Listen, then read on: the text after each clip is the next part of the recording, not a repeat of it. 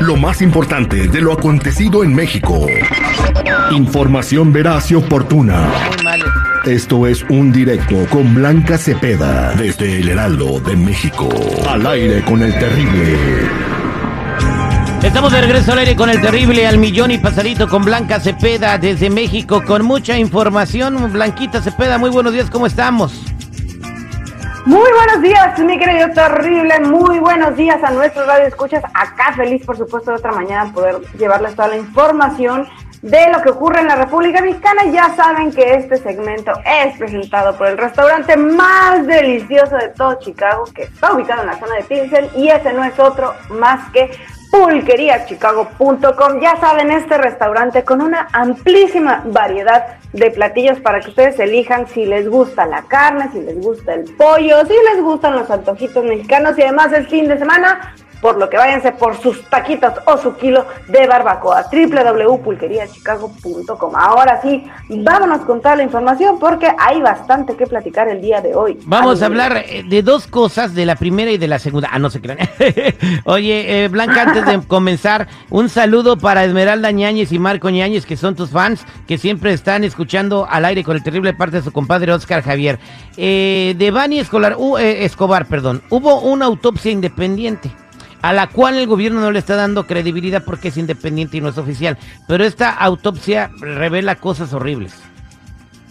Así es, el padre de Devani, de esta chica de Nuevo León, que bueno, todos ya conocimos su desafortunada historia. Ayer eh, eh, por la noche pues salió a hablar sobre, eh, ella había, bueno, ya había, ya nos había comentado que preparaban, pues obviamente de su parte, muy lejos de la fiscalía, una investigación porque no estaban de acuerdo con lo que les decían las autoridades. Y entonces esta autopsia que hicieron de manera independiente, pues reveló que la joven efectivamente fue abusada sexualmente, por lo que obviamente descartan la versión de eh, la Fiscalía de Nuevo León que dice que se cayó y se pegó solita en la cabeza y que por eso murió. Entonces, bueno, aquí es algo bien importante este, esta última, eh, este último dato sobre lo que ocurrió con esta jovencita de 18 años, porque obviamente tiraría por completo eh, no solamente la versión, sino la credibilidad de este órgano del Estado encargado de impartir justicia. Y por supuesto ahora lo que está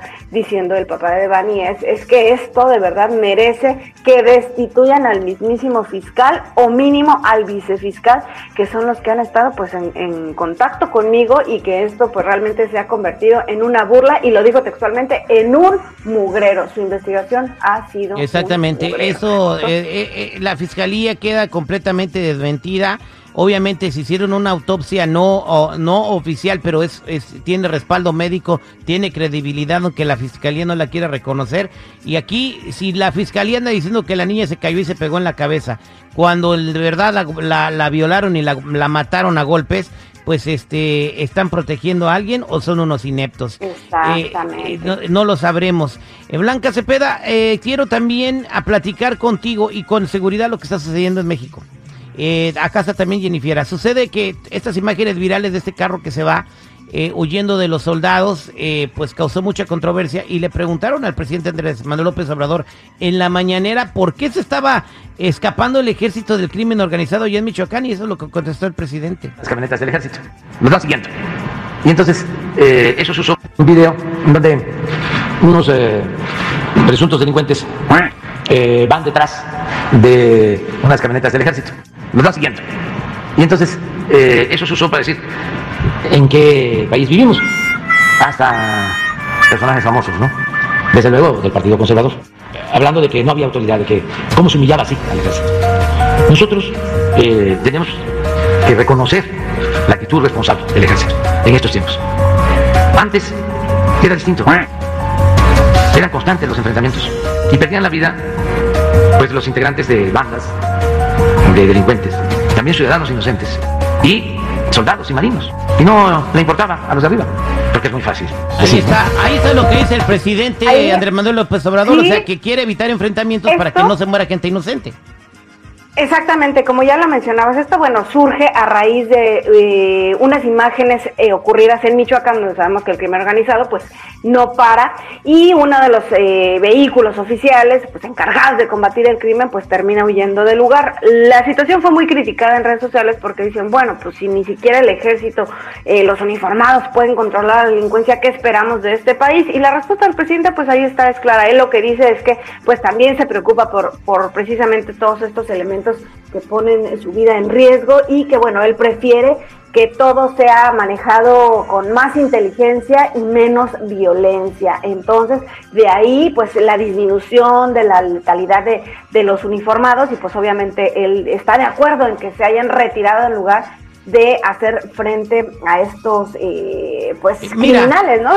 si te pones a pensar, si te pones a pensar, o sea, tiene razón, evita enfrentamientos, evita muertes, el ejército, güey, tú dime tú, tienen armas largas, eran más, se voltean, los rafaguean y los matan a todos. ¿Y quién iba a quedar? El ejército asesino.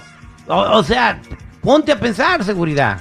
Mira, Terry, la neta ahora no respeto tu opinión. Uh, nunca la respeta, pero bueno, hoy, no, pues, hoy no jefe, güey, si uno no dice, pues pero en fin, oye, este, no, güey, es que no, o sea, si este video hubiera sido público cuando él era candidato, ¿qué estuviera diciendo ahorita, güey? Están coludidos con el gobierno, por eso no les hace nada esto. Y... Güey, la gente ya merece respeto. Respete que este señor, güey, si hubieran dé la orden de que ya tiene que activarse la situación como debe de ser. Y si se hubieran dado la vuelta y hubieran rafagueado, eran más los del ejército y tenían cómo hacerlo. Ejército asesino, es lo que está, o sea, por, todo. Oigan, pero qué manera actitud respeta más a los narcotraficantes que a la clase media, güey, la neta.